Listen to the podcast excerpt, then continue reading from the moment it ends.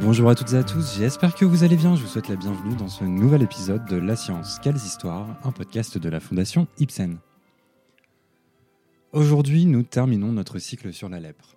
Dans ce troisième épisode, nous allons nous intéresser à la stigmatisation qui a accompagné les malades à travers les âges. Si vous avez vu des grands classiques du cinéma comme Ben Hur, l'image des lépreux rassemblés et mis à l'écart de la population vous aura sans doute marqué. La lèpre fut en effet, au cours de l'histoire, peut-être l'une des maladies les plus stigmatisantes. Les caractéristiques physiques liées au développement de la maladie et le manque de connaissances quant à sa contagiosité ont favorisé un certain nombre de croyances et d'idées reçues qui ont fait des patients des boucs émissaires et des parias. Comme nous le précise Patrick Berch, directeur honoraire de l'Institut Pasteur de Lille, dans l'article intitulé Histoire de la lèpre, je cite peu de maladies en dehors de la lèpre auront autant inspiré l'horreur, la haine et l'exécration. Fin de citation. Comme nous l'avons vu dans notre premier épisode, la lèpre s'est peu à peu propagée à travers le monde au fil des siècles. Partout où elle est passée, elle a souvent été assimilée à quelque chose de fondamental pour notre propos, au mal, à un châtiment divin et au péché. Selon Bennett, Parker et Robson, auteurs de l'article La lèpre, étape sur le chemin de l'éradication, je cite dans la tradition juive et dans les régions de l'ancienne Mésopotamie, il existait une association entre les maladies chroniques de la peau et l'impureté cérémonielle nécessitant une purification rituelle et une quarantaine. Le shintoïsme au Japon utilise le même mot pour la lèpre et le péché. La Chine a lié le concept de culpabilité personnelle à la présence de maladies de la peau répugnantes. La lèpre, en tant qu'incarnation des forces du mal, vient également de la théorie du feng shui, selon laquelle les personnes atteintes de la lèpre devaient être enterrées vivantes pour empêcher la propagation de la maladie à d'autres membres de la famille et de la communauté. Dans l'ancien Bénin, les forces les plus sombres de la nature étaient considérées comme la source de la maladie qui était infligée à ses victimes en guise de punition. Et la croyance hindoue était que la maladie était contractée comme une forme de punition divine. Bref, contracter la lèpre au cours des âges, peu importe les sociétés, était synonyme d'exclusion, d'accusation, de culpabilisation et parfois de fin cruelle.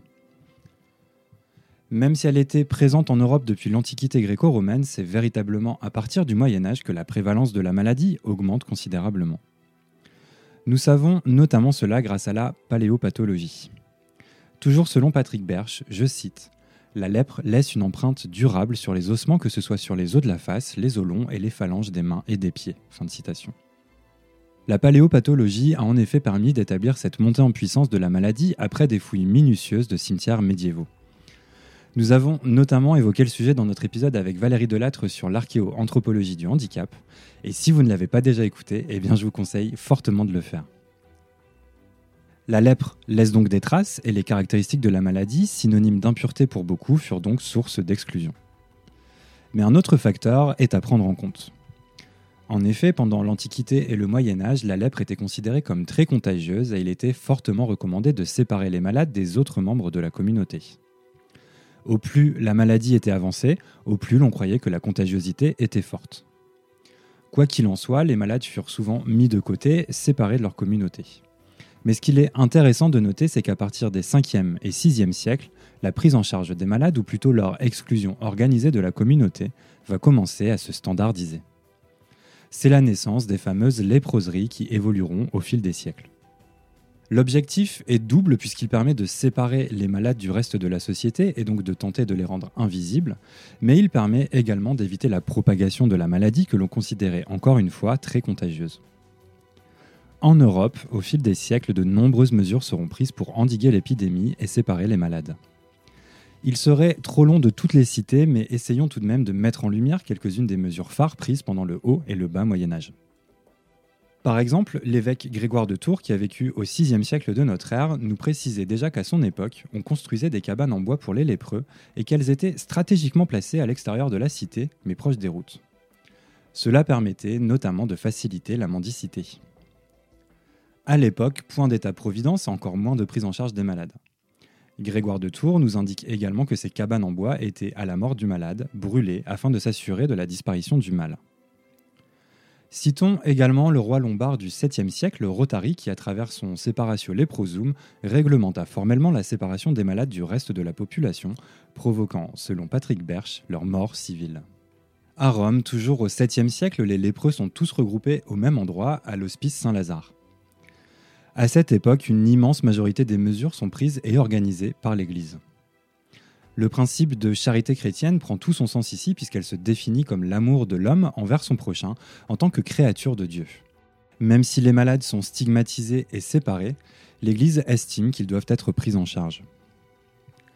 Dans ce cadre, il est également possible de citer Saint Otmar, abbé de la communauté bénédictine de Saint-Gall en Suisse, qui ordonna la construction d'un hospice pour lépreux à proximité du monastère, ce qui permettait de garder un œil sur les malades et de les séparer du reste de la population.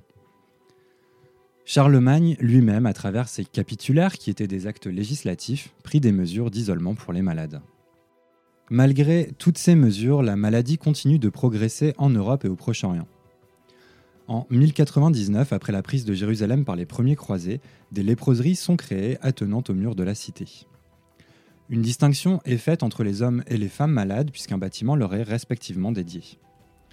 C'est dans ce que l'on appelait à l'époque la Terre Sainte que l'organisation autour des malades s'organise véritablement. En 1120, l'ordre des chevaliers hospitaliers de Saint-Lazare est créé en Palestine pour leur venir en aide. Cet ordre, que l'on appelle également Ordre de Saint-Lazare de Jérusalem, a pour mission de soigner les lépreux, mais ne le fait pas par désintéressement total. À l'époque, la lèpre est répandue et touche inévitablement les chevaliers croisés, qui se retrouvent ainsi placés avec les malades locaux. Il s'agit donc, en partie, de prendre soin de ses frères d'armes. Les croisés firent la guerre et ils gagnèrent la lèpre, nous dit notamment l'écrivain Charles Deleuze. Preuve de l'importance de la lèpre à l'époque, le roi Louis VII confiera l'administration des léproseries dans le royaume de France à cet ordre quelques décennies plus tard. L'ordre de Saint-Lazare deviendra un des ordres les plus riches et puissants de France. Il sera dissous par Louis XII à la fin du XVe siècle, époque à laquelle la lèpre sera nettement moins répandue dans le royaume. Pendant tout le bas Moyen Âge, l'ordre de Saint-Lazare joue un rôle prépondérant dans la prise en charge des malades. Preuve des croyances et du stigma associés aux lépreux, le témoignage d'Arnaud de Villeneuve, ou plutôt Arnaldus de Villanova, un médecin espagnol du XIIIe siècle, adepte de la médecine humorale, est également riche en informations sur les croyances de l'époque. Je cite. L'on devient lépreux quand l'on couche avec une femme qui vient de coucher avec un lépreux. Aussi depuis la conception même, quand elle est nourrie de sang impur ou quand on est conçu durant la menstruation. On le devient aussi à cause de la mauvaise disposition et qualité de l'air par l'usage immodéré d'aliments mélancoliques ou flegmatiques et viande d'âne, de bœuf, de vache ou de porc malsain. L'on devient également lépreux par l'abus de plats pimentés et d'ail et par l'usage abusif de vin pur. Aussi devient-on lépreux si l'on est amené à fréquenter beaucoup d'autres lépreux et de demeurer longtemps dans le même lieu. Fin de citation. De véritables boucs émissaires, les lépreux deviennent régulièrement la cible de la vindicte populaire. Ils sont régulièrement accusés par la foule d'être la source des maux de la cité. On les accuse de complot, d'empoisonner volontairement les sources d'eau comme les puits, les fontaines ou les citernes. Les châtiments sont sévères, souvent mortels. En 1371, pendant le règne de Charles V, tous les lépreux de Paris qui vagabondaient et pratiquaient la mendicité se voient prier de regagner les léproseries dont ils étaient originaires. On ne veut plus les voir dans l'espace public de la capitale. Une séparation dans plusieurs villes du Royaume de France et dans d'autres pays européens est également à noter. Certaines villes interdisent par exemple aux lépreux non originaires de la cité d'y entrer, sous peine d'amende et de châtiment. D'autres villes disposent de plusieurs léproseries et peuvent accueillir un plus grand nombre de malades, mais ceux-ci sont traités de manière différente selon leur origine sociale. Ainsi, les lépreux issus de milieux bourgeois accédaient à des léproseries mieux dotées et étaient mieux pris en charge. À partir du XIVe siècle, la lèpre commence petit à petit à s'affaiblir en Europe elle qui donnait l'impression d'être si répandue pendant une bonne partie du Moyen Âge, faiblit fortement à cette époque malgré la présence de quelques foyers endémiques, notamment en Scandinavie, en Grèce ou encore au Portugal. Selon Patrick Berch, je cite, Les causes de ce déclin sont mystérieuses. Quelques pistes sont cependant avancées par les historiens. La première est que la peste noire, qui a décimé entre un tiers et la moitié de la population européenne au milieu du XIVe siècle, aurait tout écrasé sur son passage et aurait donc pu modifier la résistance génétique à la lèpre. La deuxième est que les mesures d'isolement liées aux léproseries furent efficaces et permirent au fil des siècles de tempérer sa contagiosité. La dernière hypothèse est liée à l'émergence de la tuberculose au XVe siècle, Patrick Berch nous précise d'ailleurs à ce sujet que, et je le cite, cette maladie est beaucoup plus contagieuse que la lèpre car elle se transmet facilement par voie pulmonaire. Son expansion est favorisée par la croissance démographique qui va de pair avec l'urbanisation, la promiscuité et la dégradation des conditions de vie. On a pu montrer que les lépreux sont sensibles à la tuberculose et il existe des indices moléculaires en faveur de l'existence de co-infections chez des lépreux au Moyen Âge.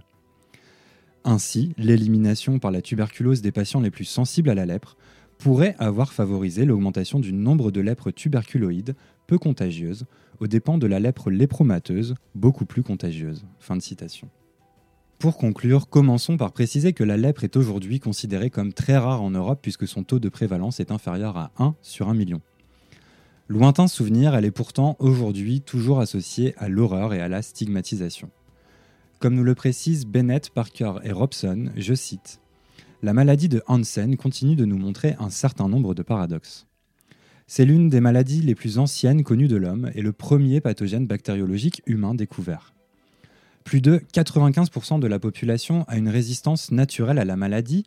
Un traitement antibiotique moderne est disponible pour éradiquer l'infection d'un patient et un traitement précoce peut prévenir ou limiter considérablement les conséquences de la maladie. Pourtant, il reste des mythes culturels substantiels, des superstitions et des stigmates associés à la maladie de Hansen qui inhibent la reconnaissance précoce de la maladie et le comportement de recherche de traitement. Fin de citation. À l'instar de nombreuses maladies rares, la pose d'un diagnostic de lèpre par les médecins est souvent un processus long. L'errance diagnostique est aujourd'hui estimée à deux ans après l'apparition des symptômes selon un rapport de Hartzell, Zapor, Peng et Strait. Paradoxalement, le fait que la maladie ait presque été éradiquée dans de nombreuses régions du monde empêche sa détection précoce puisqu'elle figure désormais tout en bas de ce que l'on appelle l'index de suspicion. Entre 2014 et 2019, une diminution de 40% des cas de malformation lors du diagnostic était enregistrée. C'est un progrès encourageant rendu notamment possible par les efforts de sensibilisation de l'Organisation mondiale de la santé dans les pays les plus touchés. Il reste encore, malheureusement, beaucoup à faire et nous espérons tous que la lèpre sera bientôt, et pour toujours, un lointain souvenir. Merci à toutes et à tous d'avoir écouté ce podcast de La Science, quelles histoires. Cet épisode, comme tous les autres de notre chaîne, a été écrit sans parti pris ni préjugé. Nous faisons en effet tous les efforts possibles pour vous apporter des textes clairs, précis et basés sur des sources fiables. N'hésitez pas à nous envoyer vos questions, évaluations et petites étoiles sur les différentes plateformes de podcast ainsi que sur notre site internet fondation-ipsen.org ou notre page Facebook Fondation Ipsen. J'en profite également pour vous souhaiter à toutes et à tous de très belles fêtes de fin d'année. Restez prudents, profitez bien de vos proches et on se retrouve en 2022 pour évoquer de nouvelles histoires de science. À bientôt!